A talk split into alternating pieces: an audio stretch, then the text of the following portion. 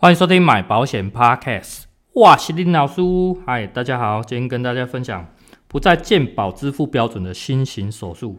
遇上二二七条款还能理赔吗？哦，今天这个跟大家分享的这个 case 其实是一个忠实听众他经手的一个 case。哦，那原则上他是有帮他的保户去申请理赔，而且被保险公司下拒赔了。哦的这个结果，那再回来跟我做一个讨论。哦，看你有没有方式去争取看看。哦，那当然这个只是一个起因。那我觉得过程是整个去研究这个 case 的过程是有趣的，而且我发现学到非常非常多的一些医学上的知识，是以前没有接触过的。那我觉得这一集给大家的这个知识的含金量是非常高的哦。那我在猜应该会录得很长了哦，所以大家要有心理准备哦。如果有兴趣的，可以继续听下去。好，那我们就就废话不多说，开始了啊。他的这个保护哦，保护他其实他买了两家的实支实付哦，那其中一家还没有赔付啦哦，那另外一家已经有结果的，这个是阿中人寿的。我们来看一下他的初期的这个诊断书，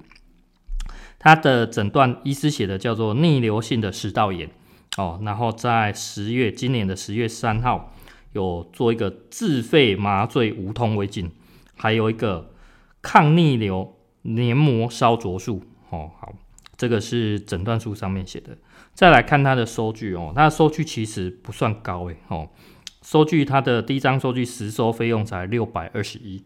哦，同一天哦，十月三号开的。那第二张费用有高达到三千块而已哦，三千块其实也不高啦哦。那主要这个三千块就是只有针对这个呃自费麻醉。哦，完全是麻醉费，就是三千块这样子。好，那再来我们看一下他阿中他下的这个拒赔怎么写哦。他写说这个非属保单条款约定之门诊手术。哦，那若不在全民健保的支付标准二二七节哦所载项目不给付。哦，换句话说就是告诉你说你这个不在二二七啦。哦，阿文公司不被赔。好，这一张照会是在十一月二十二。那听众来跟我呃分享他的这个 case 是在十一月三十号，所以接下来在十二月份我就是在不断的去研究跟处理这个 case 这样子。好，那再来我们来看一下他买的这张阿中人寿的实质实付是什么？他买的是一个 L 版的计划式。我们看一下它的条款哦，它条款第十六条，好，条款十六条有写说这个新台币一万五，哦，它的门诊手术的这个限额是这样。而且你必须符合附表五哦。如果你没有在附表五，但是你有在二二七里面，他会做一个协议给付哦。但是他有特别写出，他如果不在二二七的项目哦，本公司不负给付责任哦。同样在第十七条里面也是有写到，他是以呃新台币一万元去乘以附表六，附表六里面的各项的百分比，所以打下来可能再更低了。哦，同样，如果不在附表六附表六的这个所载项目哦，本公司不负给付责任。原则上哦，这张的呃，以现在来讲也是算相当严谨的一张了。好，那再来我们看一下，就是说，如果今天呃保险公司已经下拒赔，那我我就再去思考说，我们要怎么去争取。找相同的、相似的，相同未必找得到，但是相似的可可能吧，maybe 啦，就试试看这样子。所以在它的附表六哦，附表六上面我就找到第五项哦，因为它是做这个胃镜手术嘛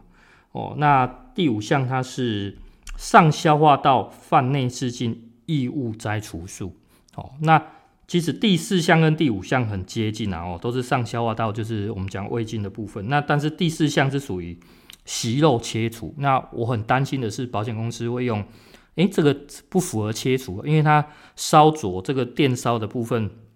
它本身就没有所谓的切割，没有刀子的这个部分。那如果用第五项这个异物摘除，搞耶呗，诶，这个 maybe 比较轻微。看保险公司比能不能比较接受了哦，所以我会倾向说第一个方式去用呃这个附表六的第五点哦，这个十一趴的去争取看看哦，这是我给他第二个第一个建议。那再来的话，其实我再去研究我们讲呃健保里面看有没有相似性比较高的一个手术。那我找到的另外一个叫做内视呃内视镜的射频消融术，我们简称叫 RFA 哦 RFA。那有一些手术名称比较长，我们都用英文下去做一个代号，然后一个缩写这样称呼。这个的治疗，它其实认真讲，它是在归类在治疗癌症的哦，而且它是属于健保支付的二二二章节里面，就是我们讲放射线诊疗。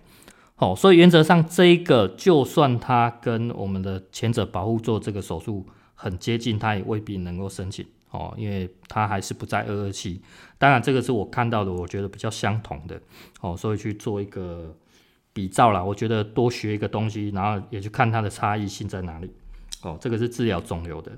再下一个，我就找到一个真的比较接近的，叫做抗胃食道逆流术。哦，它是有健保代码的，叫七二零零四，呃，抱歉，七二零四零 B。哦，这个手术。而且它确定是在健保二二七里面，哦，所以呃，在我没有很清楚这些 医学上这些手术的实际操作的时候，我大概只会用这样的方式去揣测，说，诶，它有没有可能比较接近我们要呃真正执行的这个手术？那保险公司能不能去做一个比照，一个协议的一个给付这样子？哦，这个是我给给我们听众的一个建议啊。那原则上，呃。这些建议，呃，毕竟我觉得还有一个重点是在于说，我请他的保护去查询一下他的健保哦。为什么？因为就算你符合二二七，你在你的健保呢，健保快通健康存折里面，如果可以直接找到的话，诶，那这个呃证据就是更有利了哦。大家懂吗？所以我们如果提供了这个东西资料，呃，其实可以加速我们的理赔，或者说更确定性的我们的理赔可以站得住脚。哦，那很遗憾的是，经过了一番努力去查这个健康存折，真的是找不到哦，真的是找不到。然后我后来再去查一下我们讲的这个抗逆流黏膜烧灼术哦，它真正的代号叫 ARMA 哦，这个 ARMA 它是从二零二零年开始的一个新的技术，然后跟大家介绍一下它的做法哦，它是在内视镜的一个电烧手术，将食道跟胃部这个衔接处。賁门，呃，应该叫賁门才对，我去查询一下，叫賁门，哦，做一个结扎的这种这个感觉，然后在重建的时候再将这个賁门做一个拉紧，哦，有些医师称为这个叫拉皮手术啊，哦，拉皮就拉紧，哦，那如果你看 YT 的上，可能上面会有一个比较精细的图片，你可能会看得比较仔细，好，原则上是这样。那我我介绍这个其实是在呃网络上看到。呃，某位医师叫做吴宗勤医师的网页哦，那原则上呃，我会把我们所介绍的这些医师或医院哦，都会把它的连接附在我底下的这个资讯栏里面，大家可以去看哦。所以等一下有提到网页的，大家都可以点到资讯栏里面去去看一下，这样去了解一下。好，所以这个吴医师他提供的这个方式跟这个详细的图片，我就觉得诶非常清楚。然后另外一个我查到另外的东西是在长庚医院哦，长庚医院连结有在底下，他呃在今年而已，非常非常新哦，他在今年的九月二十二号正式增加他们几个自费项目，其中有一个就是呃我们今天讲的这个抗内呃内视镜的抗逆流黏膜烧灼术，简称 ARMA，费用单次要两万块，好，费用单次两万块，所以我在收集收集到后面这两个资讯之后。我就有一个想法哦，当然这个想法是我自己的猜测，我就会想说，哇，这个二零二零年到现在也才没几年，然后大医院又新增这个自费项目，表示这么这么新的东西，基本上不太可能出现在健保的里面哦，因为健保大概都是要经过长年累月，它才会纳到健保的给付，所以我就在想，这个自费项目绝对是全新，完全没有在健保。后来。后来我们的听众也有再去询问这个保护哦，就就再去跟他 check 一下。他说他有跟他再聊一下哦，医师有跟他确实有跟他讲，这个手术的费用原本要到两万到呃两万到两万五左右哦，所以他只收他三千多块，其实真的是帮他省非常多钱。所以这个保护会有个心态是觉得说啊，今天如果没有申请到保险无所谓，因为医师已经主动帮他省非常多了哦，所以这个这个结果其实很符合我。实际去研究的这个情况哦，是这样子，所以我会觉得说，诶，那这个几率就大大的提高了哦，几率大大提高。所以在这样的证实之下，我会比较笃定说，它就是一个新型手术哦，没有在健保上面的新型手术。后来我也在跟我的同事分享这个这个状况，这个手术的这个状况。同事一开始觉得说，那我可怜，因为他自己遇到的状况是，呃，两个状况都是要住院的，从来没有门诊手术，而且花费都非常非常的多。哦，所以同事也把也把他遇到的这个这个两个 case 再分享给我。那这两个 case 很刚好的，就是我刚刚前者跟大家介绍那两个在健保上面那两项手术。哦，所以。呃，透过这样的交流之后，我会发现，哎，确实证实是它是不一样的。哦，那接下来我就继续跟大家介绍这两个 case 的状况。哦，第一个 case 是这样子的，它是诊断是写胃食道逆流性疾病并食道炎。哦，然后还有巴瑞氏啊，巴瑞特氏食道。哦，那是在今年的四月十九住院，那二十二号出院。有动一个叫做内视镜射频消融术哦，就是我刚刚跟大家介绍到那个二二二的那一项。好，费用的部分呢，它的总费用高达十三万二，哦，十三万两千零九十八。它非常非常大的一个这个我们讲花费是在于它的检查费，它检查费就高达八万六，哦，非常非常惊人哦。所以这个手术我后来去查一下哦，这个射频消融我在。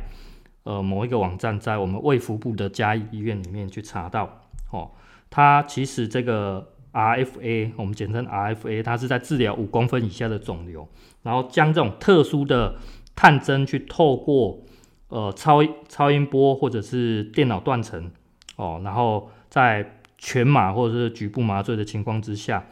去插入到我们的肿瘤内部，然后再透过这个产生热能，这个使得它的组织凝固性坏死，哦，所以原则上这个 RFA 它就是专门在治疗这个肿瘤癌症的部分了，哦，所以底下这个附图大家看了之后会比较清楚一点。好，所以从这个再去我再去查证的这个东西，就会发现跟前者的这个手术又不一样了。哦，前者的我们讲那个 ARMA 又不一样的。再来，呃，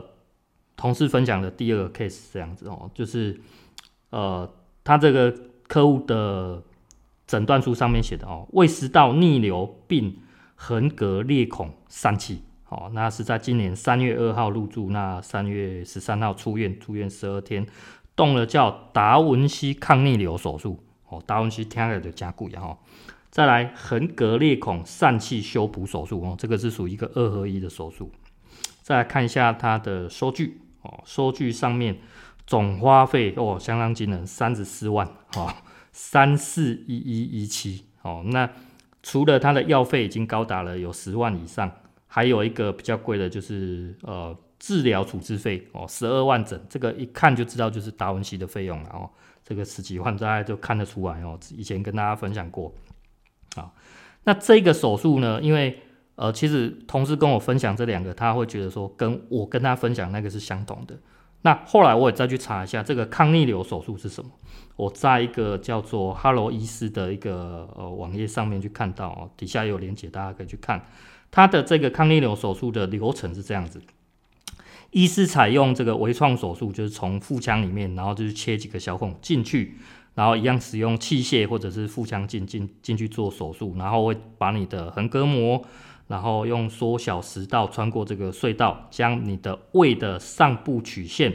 去缠绕到呃食道下部，最后再去做一个缝合。好，所以从这样的手术的流程，大概可以看得到，它有包括了我们讲呃传统什么麻醉、切割、缝合这几个手术项目。所以确实，它为什么会符合在二二期的这个支付章节里面哦，是真的。所以。由这几个呃，我们讲医师的手术的的一个流程做法，我们就可以确定说，诶，它真的是在不同的章节做法也真的完全不同哦，也真的完全。可是它的我们讲疾病的状况，因为都是食道炎相关的，都很像，都很像。好，所以后来再回馈给呃同事之后，我觉得，诶。为什么在经过这几个案例，因为手术名称很像，然后再去查，我就觉得我、哦、学到很多，真的是学到很多。哦，那呃，再回到这个原本听众的他这一边，呃，去跟阿中人寿这边做一个争取啦，哦，争取，那最后是真的，诶、欸，居然有让他争取到，诶、欸，我觉得是蛮难得的，哦，毕竟条款写的是蛮硬的，哦，那这次我觉得有一个很大原因是因为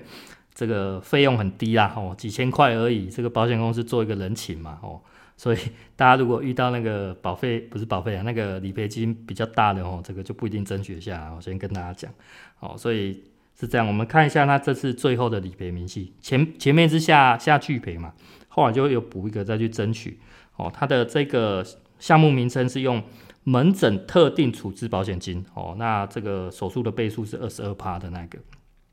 所以他最后理赔了两千二。好，那这个很特别是。